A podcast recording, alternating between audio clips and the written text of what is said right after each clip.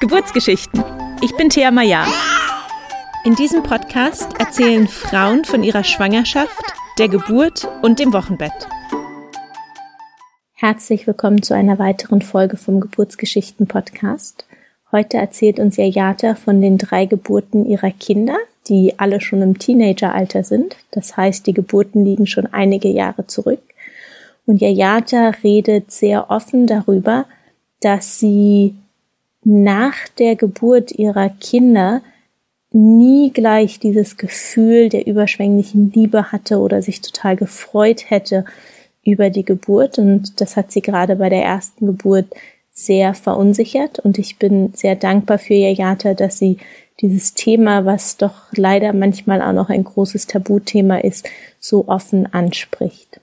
Hallo und herzlich willkommen, Jayata. Schön, dass du da bist und uns heute deine Geburtsgeschichten erzählst. Ja. Hallo. Ja. Hallo, Thea. Schön, dass du da bist. Ähm, dann lass uns doch gleich anfangen mit einer kleinen Vorstellungsrunde, ähm, dass du einfach noch mal ein, zwei Sätze über dich selbst sagst, wer du bist, was du so machst und wie viele Kinder du hast.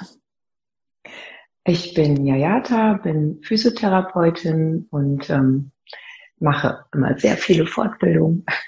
Und im Moment, äh, also ich habe ähm, drei Kinder, Alexander, das ist der älteste, dann Maximilian und dann Elisabeth. Wow, das heißt, wir werden heute gleich drei Geburtsgeschichten hören. Lass uns doch ähm, dann gleich anfangen ähm, mit der ersten Schwangerschaft. War das geplant oder war das eine Überraschung beim Alexander? Das war eine Überraschung. Ich wollte zwar immer, also ich bin mit 26 Mutter geworden äh, und das wollte ich auch immer, in dem Alter tatsächlich. Aber ich hatte mich gerade von, äh, von meinem Freund, von meinem Freund getrennt und ähm, habe dann meinen Mann kennengelernt. Und wir kannten uns gerade drei Monate, da war ich schwanger. Und zwar war das so, dass ähm, der ähm, dass am Anfang einer Beziehung, zumindest bei mir, ist das so, dass ich öfter mit Blasenentzündung zu tun habe. Und dann sind wir zusammen ähm, zusammen tatsächlich zum Frauenarzt gegangen was ich schon mal finde, was, äh, wo ich sehen konnte, dass äh, mein Mann wirklich ähm, Interesse an mir hat, dass er eben auch mit zum Frauenarzt kommt sogar. Und ähm, dann hatten wir dort ein Gespräch zu dritt und das Ende des Gesprächs war, dass wir so beide gesagt haben, ja, in einem Jahr schwanger werden, äh, das wäre toll. Und der Frauenarzt hat gesagt, das geht nicht. Mit den Zysten, die ich an den Eierstöcken hätte, würde ich nie schwanger werden war, da brach für mich tatsächlich auch schon mal eine kleine Welt zusammen, weil ich das immer wollte, Kinder kriegen. Und wusstest du schon vorher von diesen Zysten oder sind die erst da entdeckt worden bei diesem Termin? Nee, ich wusste von den Zysten, aber ähm, ich habe das nie für so ähm, dramatisch gehalten. Ich habe mir da nie Gedanken drüber gemacht. Oh, wow. Und dann hat er gesagt, ich soll die Pille bitte weglassen, jetzt schon mal, und dann schon mal anfangen, Mönchspfeffer zu nehmen. Und ähm, vielleicht hätten wir ja Glück. Ja, und das habe ich dann gemacht und dann habe ich nur ein einziges Mal mein, meine Tage gehabt und bin dann ähm, schwanger gewesen. Und oh. das habe ich auch nicht. Hm? Entschuldigung, ich wollte sagen, ähm, wie, wie hast du dann rausgefunden oder gemerkt, dass du schwanger bist? Ja, genau. Ähm, ja, ich habe ähm, ich habe nie einen wirklich richtig regelmäßigen Zyklus gehabt und habe mir erst keine Gedanken gemacht und dann hat ähm, Michael, mein Mann, äh, mich darauf aufmerksam gemacht, dass das ja jetzt schon länger her ist und ob ich vielleicht schwanger wäre. Und ich so, nee, bin ich nicht. Also ich war mir ganz sicher. Und dann habe ich so einen Schwangerschaftstest gemacht und ähm, da ist dieser, dieser zweite Strich nur ganz sanft blau geworden. Also so, dass ich gedacht habe, das ist nur, das ist nur, wo mal ein Strich sein soll, so eine Prägung, ne? Aber ja, das war wohl doch schon schwanger. Und hast du dann noch einen zweiten Test gemacht, wenn du diesem ersten Test nicht ganz geglaubt hast? Nee, ich bin dann zum Frauenarzt äh, gegangen, zu einem ganz neuen Frauenarzt, was ehrlich gesagt ein Fehler war, den Frauenarzt äh, zu wechseln. Und der hat, ähm, der hat dann mich angerufen und mir gesagt, dass momentan eine Schwangerschaft bei mir vorliegen würde. Das ist ja auch genau, eine interessante Formulierung momentan. Ja, genau, die Formulierung fand ich auch sehr seltsam und ja. Für mich und mich war aber klar von Anfang an nicht einmal die Frage, ob um, Alexander kommen soll oder nicht. Also das war ganz klar, dass, dass er dann kommt.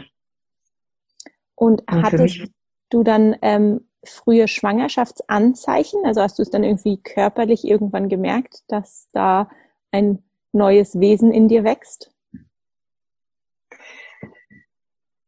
Ja, dann, dann habe ich irgendwann gemerkt, äh, aber also ich habe es nicht gemerkt, bevor, ähm, also das ist sehr früh entdeckt worden. Es war erst die sechste Woche. Immer noch dafür, dass, wir, dass ich nicht schwanger werden wollte, finde ich das früh. Und ähm, ja, irgendwann habe ich halt Brustspannen bekommen und solche Anzeichen. Morgendliche Übelkeit ein bisschen, aber nicht wirklich viel. Womit ich später zu kämpfen hatte, war, ähm, war furchtbares Herzrasen. Also ich hatte einen Ruhepuls von 100. Oh. Ähm, ab, ja, ab dem dritten Monat. Und wurde das ärztlich begleitet? Ich habe das versucht, ärztlich begleiten zu lassen, aber die, ähm, der Frauenarzt hat gesagt, das könnte er nicht, das hätte nichts mit ihm zu tun, dann müsste ich zum Kardiologen gehen und der Kardiologe hat gesagt, das könnte er nicht, weil ich schwanger wäre und dann müsste ich zum Frauenarzt gehen. Oh, und dann also ich habe damit alleine rumgehangen. Okay. Das und? heißt, ich habe mich relativ früh auch krank schreiben lassen. Okay weil es einfach nicht ging. Also als Physiotherapeutin an der Bank stehen, es ging gar nicht.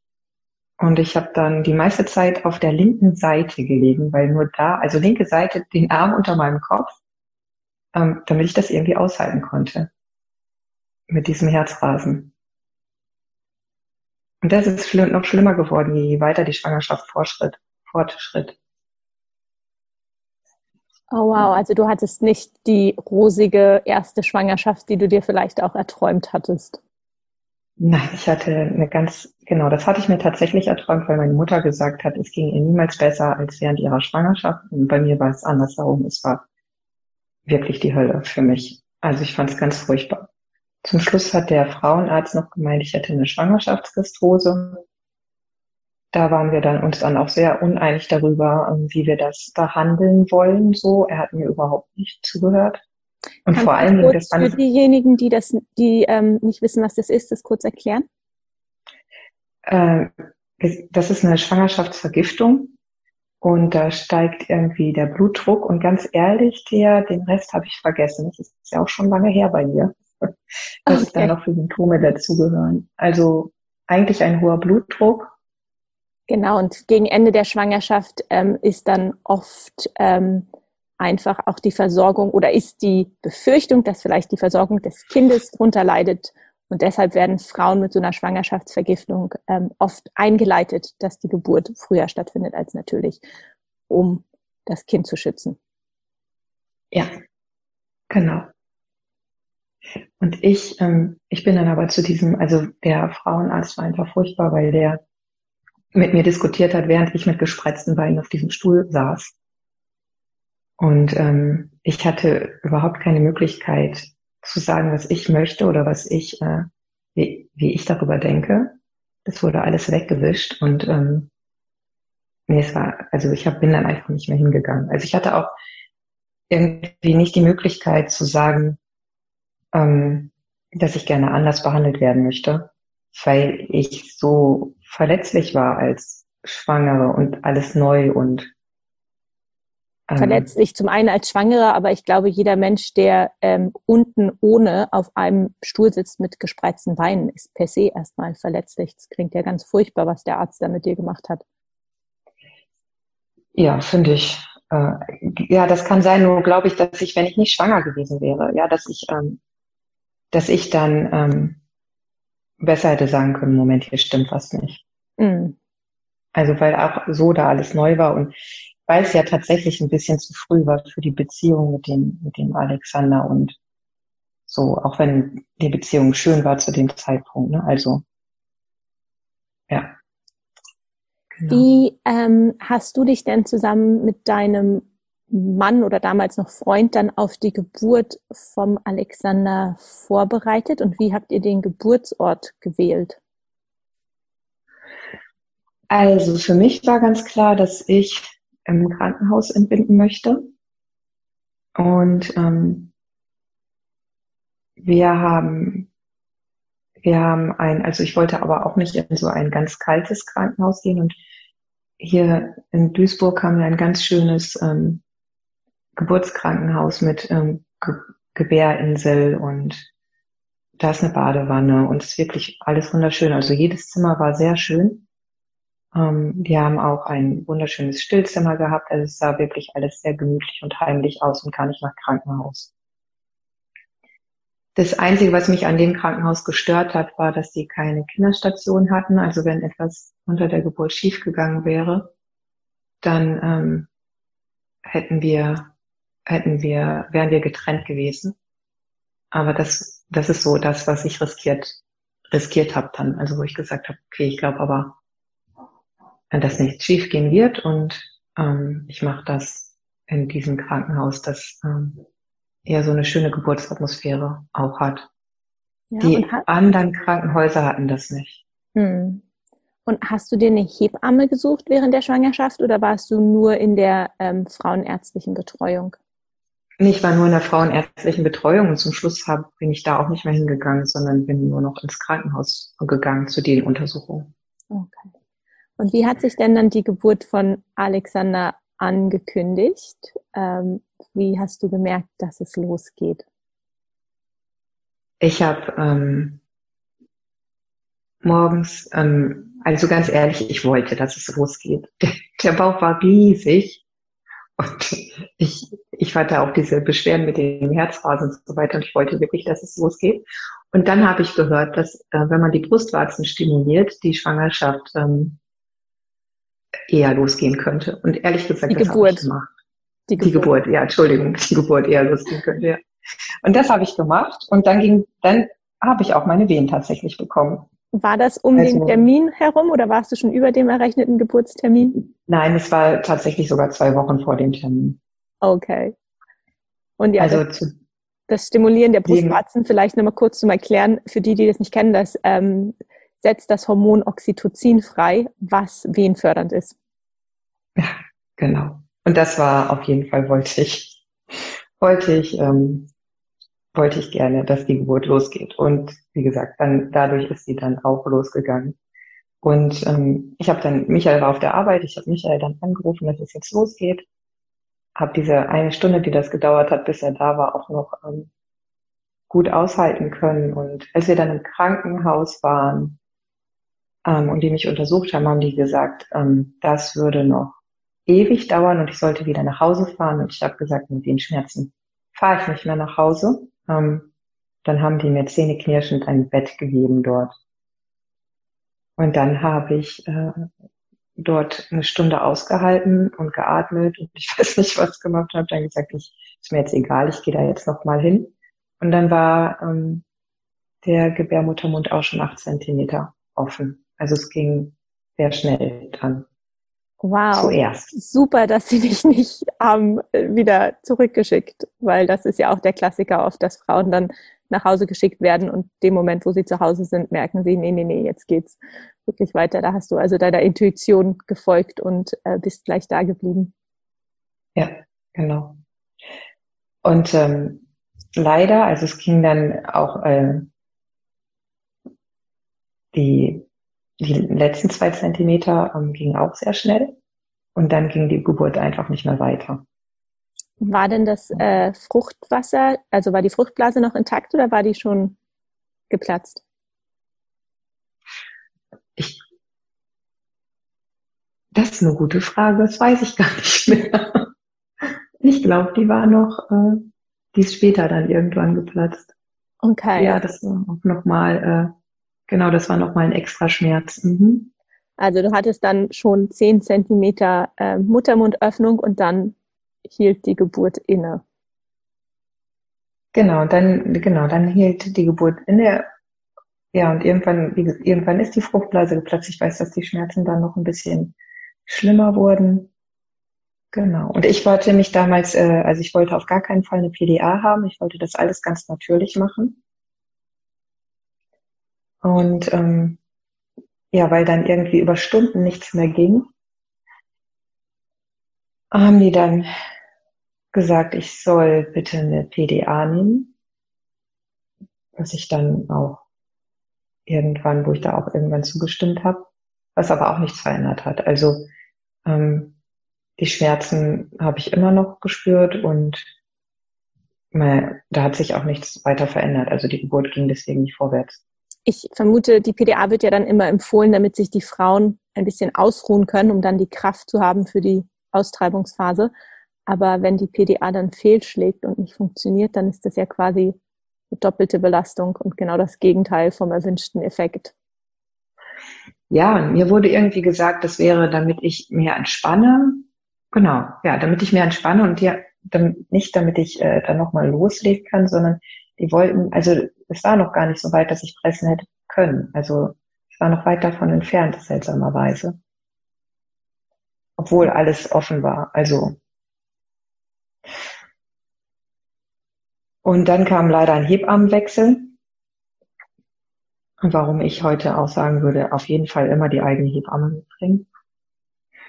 Äh, und die Hebamme, die dann da war, die war sehr unsicher. Und die hat mich, die muss eine ihrer ersten Frauen gewesen sein. Und äh, die hat mich dann sehr, sehr verunsichert, so dass meine Angst auch immer größer wurde und die hat dann ähm, gesagt, dass ich einen Kaiserschnitt bekommen soll. Und hat ähm, den Chefarzt gerufen, der sich das angesehen hat. Und der meinte dann, also jetzt eine, äh, jetzt ein Kaiserschnitt, das machen wir auch nicht mehr. Jetzt ist sie so weit gekommen, jetzt macht sie das ja alleine. Und dann haben die eine Saugglocke geholt, haben mir den Damm ein bisschen weiter aufgeschnitten. Und ähm, dann musste ich, also obwohl das sich gar nicht nach Pressen angefühlt hat, musste ich dann pressen. Und ähm, dann war Alexander mit drei Presswehen da. Ja.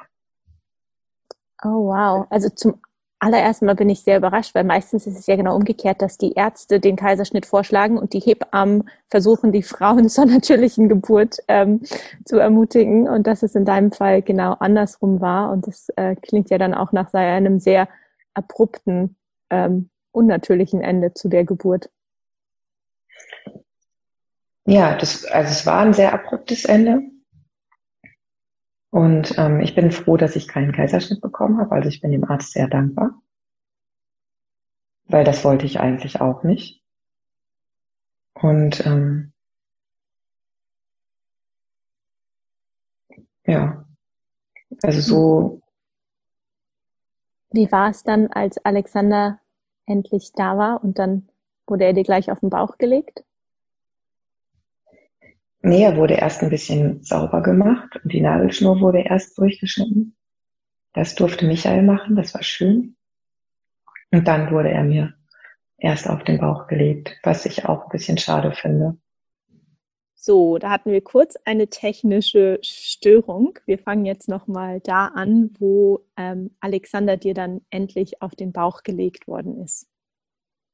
Ja, also als Alexander mir auf den Bauch gelegt worden ist, da habe ich gedacht, dass ich mich jetzt unheimlich ähm, freuen müsste.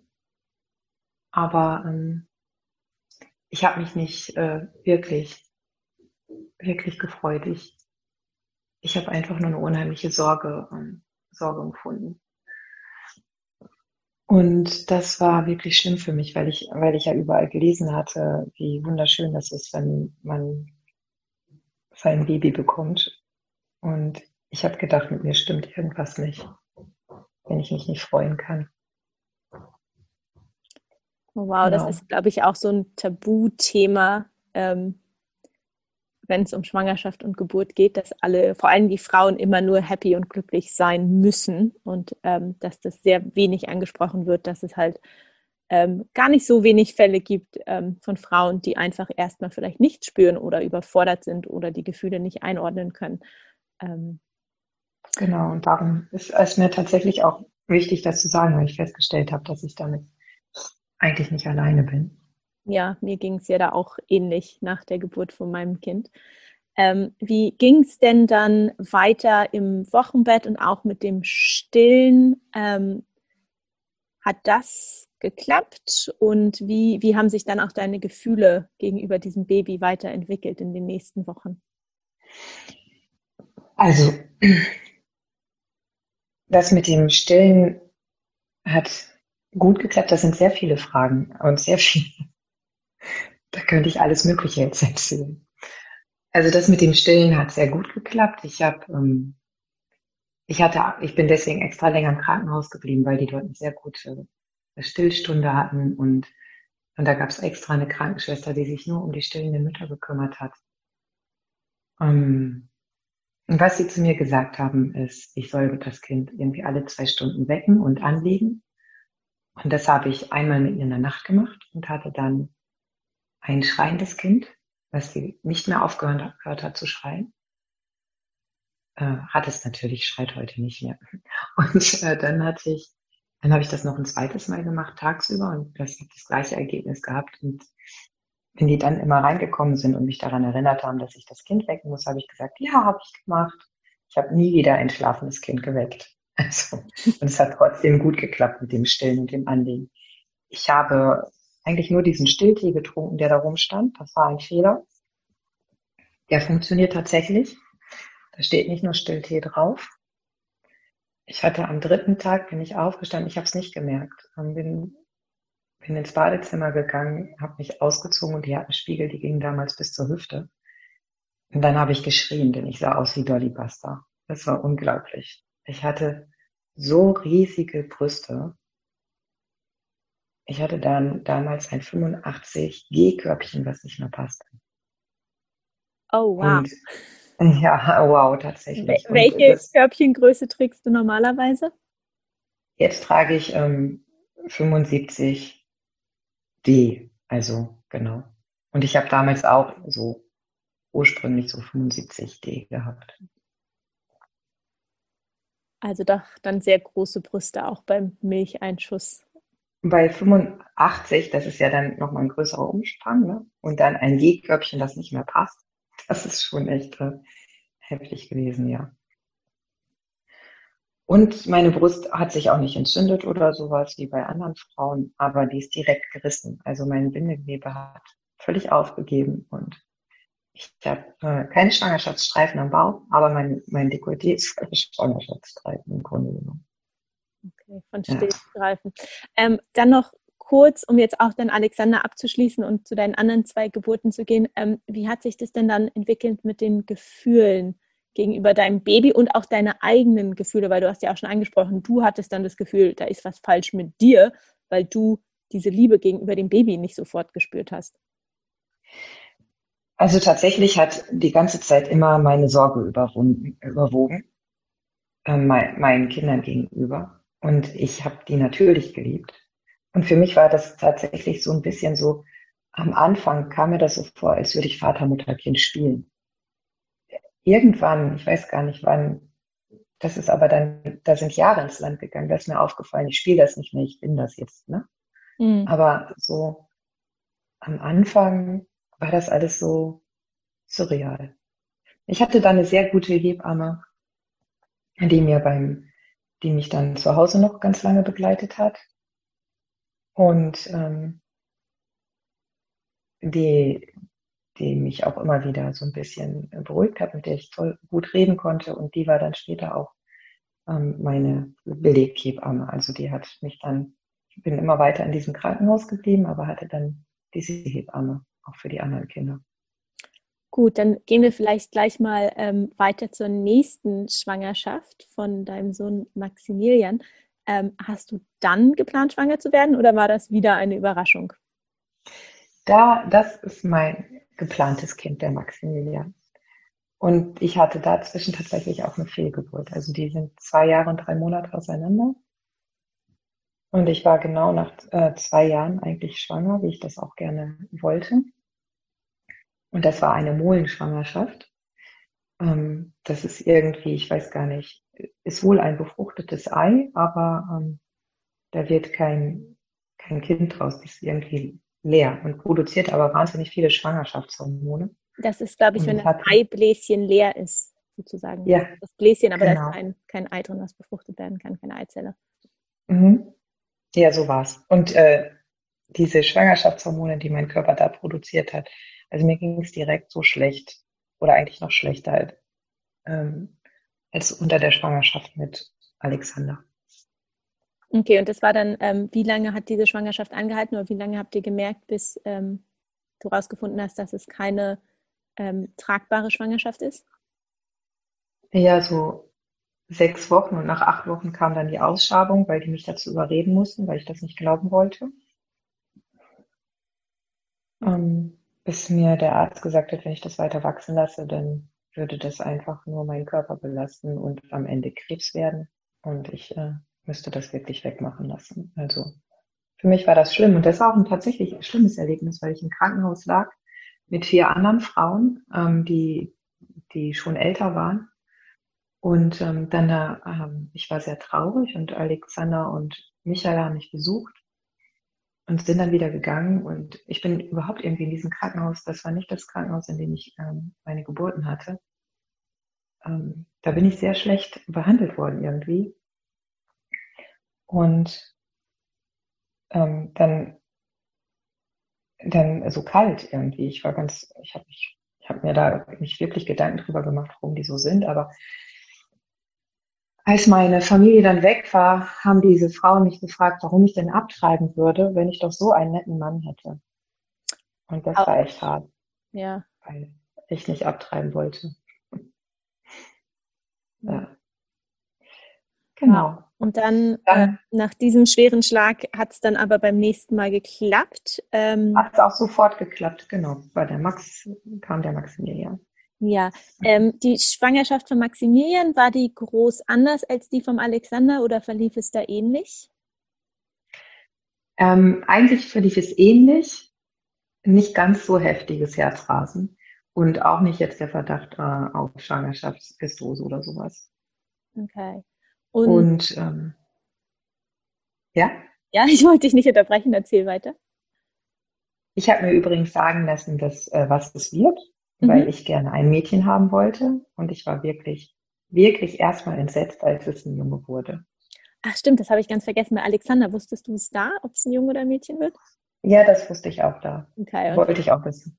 Okay, und dann warst du ein bisschen enttäuscht, äh, dass es kein Mädchen war. Bei Maximilian, ja. Ja. Ähm, und ich habe es mir, also weil ich mir sehr, wirklich sehr ein Mädchen gewünscht habe und ich habe ähm, da wirklich ähm, die Schwangerschaft für auch gebraucht, mich dann auf meinen Jungen zu freuen. Also für mich war das, glaube ich, gut, dass ich das vorher wusste. Und ähm, weil Michael dann auch gesagt hat, ähm, nur zwei Kinder, also mehr als zwei Kinder wollte er nicht.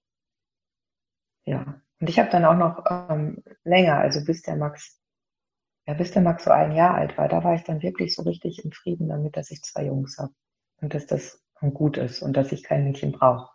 Weil mir dann nämlich klar geworden ist, warum ich gerne ein Mädchen hätte.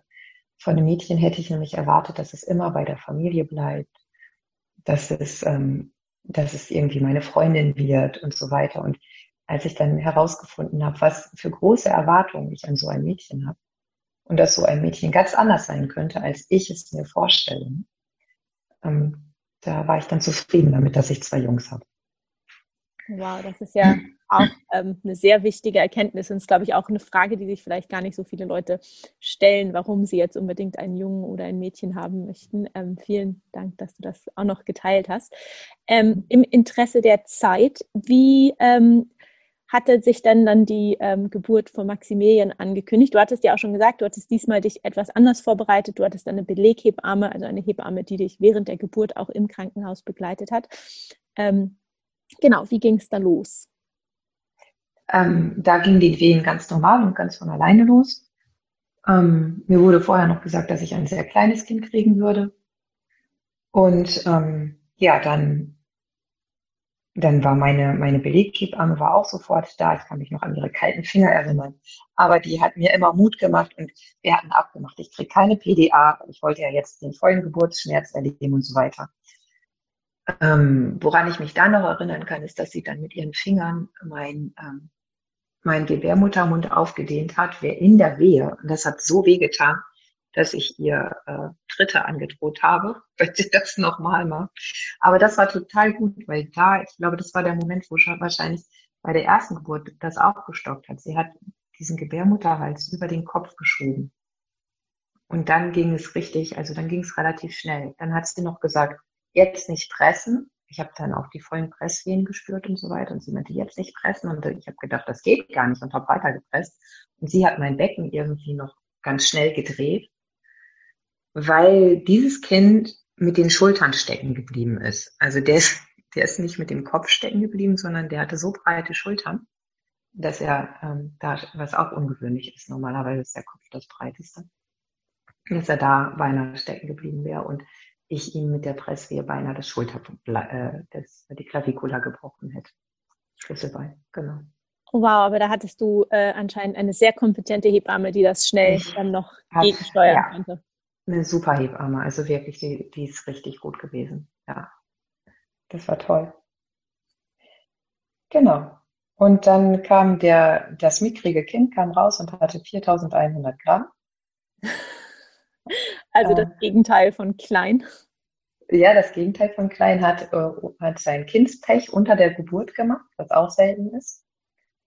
Das kommt normalerweise ja erst einen Tag später und hat, ähm, und dann haben die eben aufgrund dessen auch gleich gewaschen und mir dann gewaschen auf den Bauch erst gelegt.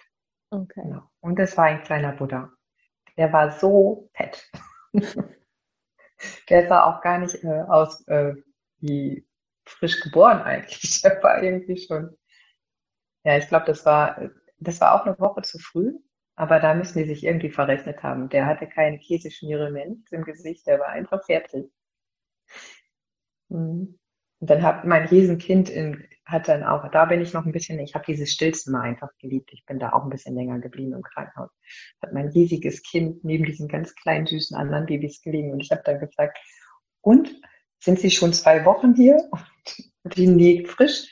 Äh, ich bin gefragt worden, ob ich schon zwei Wochen da bin mit meinem Baby. Ja, ach, ist auch durch, egal, durcheinander jetzt ein bisschen. Ja, er sah schon alt aus. Und weil er so groß war, musste der andauernd gepikst werden äh, in die Ferse, weil die andauernd seinen Zuckerwert gemessen haben. Weil ab 4100 Gramm kann es sein, dass es äh, eine Schwangerschaftsdiabetes vor gelegen hätte. Wurdest du, denn, wurdest du denn auf Schwangerschaftsdiabetes getestet in der Schwangerschaft?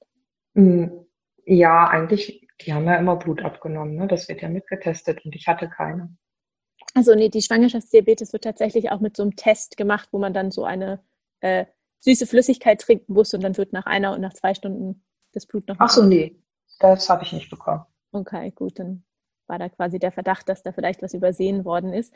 Ähm, wie, wie war es denn diesmal gefühlsmäßig? Waren die Gefühle ähm, ähnlich wie beim Alexander? Ach ja, nee, genau, die waren ähnlich wie beim Alexander. Es hatte sich durch diese großen Schmerzen und so weiter auch nichts verändert. Ähm, gar nicht. Also es war genau das Gleiche. Also auch wieder nicht dieses Glücksgefühl, die überwältigende Liebe beim Anblick des Kindes. Nee, auch nicht. So, also und da war ich dann halt auch nochmal sehr enttäuscht und auch wieder enttäuscht von mir selbst.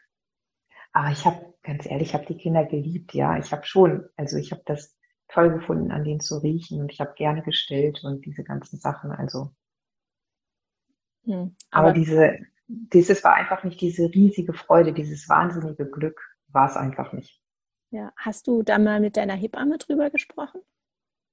Nein, ich habe mich damals nicht getraut, das laut zu sagen. Das traue ich mich erst heute.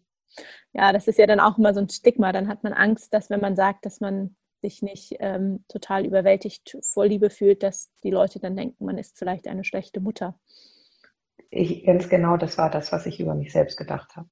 Also ich habe das nicht nur, was die Leute denken, sondern ich habe über mich selbst gedacht, dass ich eine schlechte Mutter bin. Oh, wow. Das ist natürlich bestimmt auch hart mit zwei so kleinen Zwergen zu Hause. Ja, das, waren, das war's tatsächlich. Ja. Mhm. Dann kommen wir jetzt ähm, dann zur dritten Schwangerschaft. Du hattest schon angekündigt, Maximilian war dein einziges geplantes Kind. Das heißt, die Elisabeth ist dann noch als Überraschung hinterhergekommen. Genau, die Elisabeth ist als Überraschung hinterhergekommen. Und das war da, das war damals so, dass äh, kurz vor meinem 30. Geburtstag ähm, bin ich da schwanger geworden. Ich kann mich genau daran erinnern, wie es war, weil ich damals äh, zu Michael gesagt habe, das ist jetzt nicht dein Ernst, oder? So, weil wir hatten eigentlich gerade erst angefangen. Und er meinte, äh, doch. Und ich meinte, du, dir ist schon klar, dass ich schwanger werden könnte. Und er meinte, nee, das passiert nicht. Und äh, ja, dann habe ich nach meinem 30. Geburtstag den Schwangerschaftstest gemacht.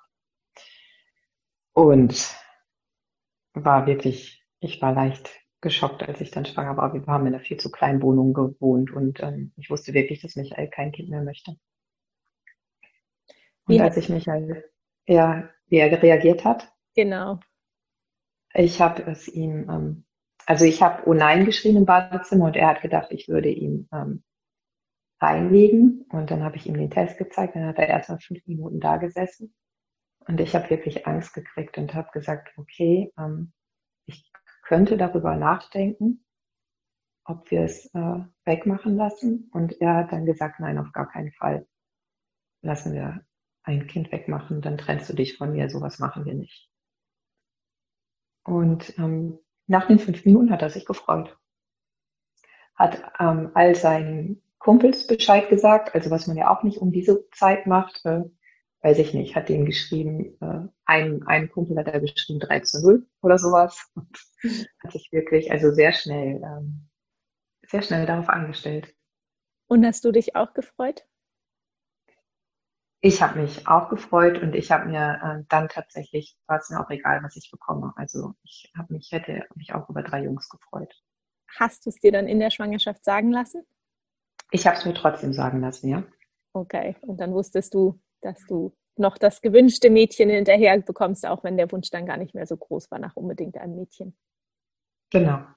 Ja, also vor allen Dingen habe ich es mir sagen lassen wegen der Namensfindung, weil ich finde, schöne Jungs, jungen Namen fand ich irgendwie, also Mädchennamen waren leichter als Jungennamen für mich. Und die zwei schönsten hattest du dir ja auch schon rausgesucht. Genau, die zwei. Und welcher Name passt da noch dazu? Gute Frage. Wie verlief denn die Schwangerschaft mit Elisabeth? War das ähnlich äh, wie bei den Jungs oder war es anders? Manchmal wird ja auch gesagt, dass hormonell die Schwangerschaften von Jungen und Mädchen unterschiedlich verlaufen. Ging es dir ähnlich oder war da was signifikant anders? Nee, es ging mir tatsächlich sehr ähnlich, leider. Ähm, und das dann mit zwei kleinen Kindern. Also ich war wirklich wieder krank. Ich habe dann auch mal mit, mit so einer doofen Frau diskutiert, äh, einer Sprechstundenhilfe die mir erklärt hat, also ich wollte einen Termin haben bei dem Arzt und mit ihm darüber reden, warum, äh, was ich tun kann oder ob er mir irgendwas geben kann, damit ich meinen Alltag bewältigen kann mit den Kindern. Und er meinte, äh, sie meinte, die, äh, Entschuldigung, dass jetzt so durcheinander wird. Die Sprechstundenhilfe meinte schon irgendwie, dass ich mich nicht so anstellen sollte. Und ähm, ja, damals war ich Gott sei Dank nicht mehr ganz so über, also ganz so hilflos schwanger zu sein und habe mich wehren können. Aber ja, diese ganzen seltsamen Vorurteile, also auch was man, wenn die Schwangerschaft nicht schön ist, ne? Und man nicht noch eben schnell Fenster putzen kann und eben schnell dies und eben schnell das machen kann, da liegt auch eine große Verurteilung drin, finde ich. Absolut. Und also gerade wenn man andere Kinder ja auch noch zu versorgen hat, ähm, dann kommt ja schon wieder dieses Stigma von wegen, ähm, sie ist jetzt wieder keine gute Mutter, weil sie sich nicht um ihre Kinder kümmern kann und weil sie nichts auf die Reihe kriegt. Genau. Ja. Und hast du dir da auch selber wieder diese Vorwürfe gemacht? Hast du selber dir die Schuld dafür gegeben? Also da, ich habe ja wirklich gefühlt, dass es mir nicht gut geht und dass ich wirklich, also ich würde sagen, ich war dreimal schwanger krank. Ja, also ich, ich war nicht, ich war nicht einfach nur schwanger, sondern ich war einfach krank. Und ähm, ja, ich da da war einfach dieses Wehren gegen die anderen Mütter, die schöne Schwangerschaften hatten und mir immer erzählt haben, dass sie alles noch tun können und schaffen. Und wo wirklich so nicht die Freude war, ich kann das noch alles, Gott sei Dank, und es tut mir leid, dass du das nicht kannst, sondern eher so, so eine Verurteilung auch eben. Wie, wie kann das sein, dass du das nicht kannst? Ne? Oh, wow. Das ist ja dann irgendwie auch eine doppelte Belastung, wenn man dann nicht mal ein unterstützendes Umfeld hat. Genau. Ja. Okay, und, und dann, ja, erzähl du, ich wollte dich nicht unterbrechen. Die Geburt von Elisabeth, die war dann echt schön. Ähm, die Kinder waren, also die Kinder waren gerade weg. Wir, ähm, in diesen, wir haben dann ein, ein Haus gekauft und das gleichzeitig umgebaut. Ich habe auch ähm, da auf der Baustelle manchmal ähm, trotz meiner Beschwerden mitgeholfen. Und dann, ähm,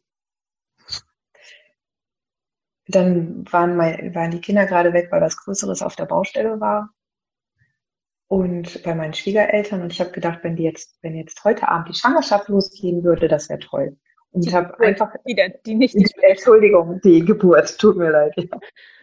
Und dann sind wir los, äh, sind wir losgefahren ins Krankenhaus, einfach nur, weil ich es gut gefunden hätte, wenn die Schwangerschaft jetzt losgegangen wäre. Und ähm, dann haben die Nachwirkungen gesagt, nee, da ist wirklich nichts. Wir können wieder nach Hause fahren. Und dann sind wir wieder nach Hause gefahren und auch durch eine Baustelle durch, was ordentlich gerumpelt hat. Und als wir dann vor dem Garagentor standen, habe ich gesagt, so, jetzt kannst du umdrehen, jetzt geht's los. Und das war auch so. Also ich war im Krankenhaus und drei Stunden später war Elisabeth da. Oh wow, also eine sehr schnelle dritte Geburt. Es war eine, eine schnelle, angenehme, also genau in der richtigen Zeit für mich. Ähm, Elisabeth war die kleinste mit dem kleinsten Kopf auch und es ging, ähm, ich hatte drei Presswehen und nach der Geburt ähm, sah ich besser aus als vor der Geburt. Mir ging es sofort auch besser von all meinen Symptomen. Ja, sie ist mir direkt auf den Bauch gelegt worden und, ähm, und ich war zufrieden. Also, weil ich habe dieses Glück nicht mehr erwartet von mir selber.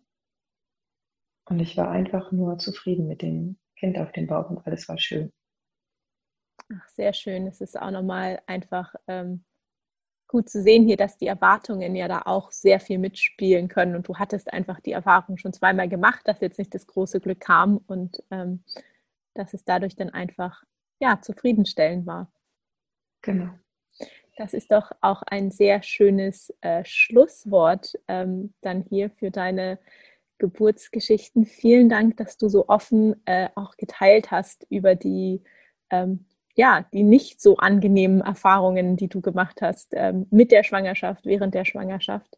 Ähm, Finde ich es ganz wichtig, dass das auch einfach mal ähm, so klar und deutlich gesagt und erzählt wird, weil ich bin mir sicher, da bist du nicht die einzige Frau, der es so geht. Mhm. Danke, Thea, dass ich erzählen durfte. Wenn dir die heutige Folge gefallen hat und du etwas für dich mitnehmen konntest, würde ich mich sehr freuen, wenn du diese Folge und den Podcast mit anderen teilst oder bei deinem Podcast-Anbieter eine 5-Sterne-Bewertung für den Podcast abgibst. Vielen Dank.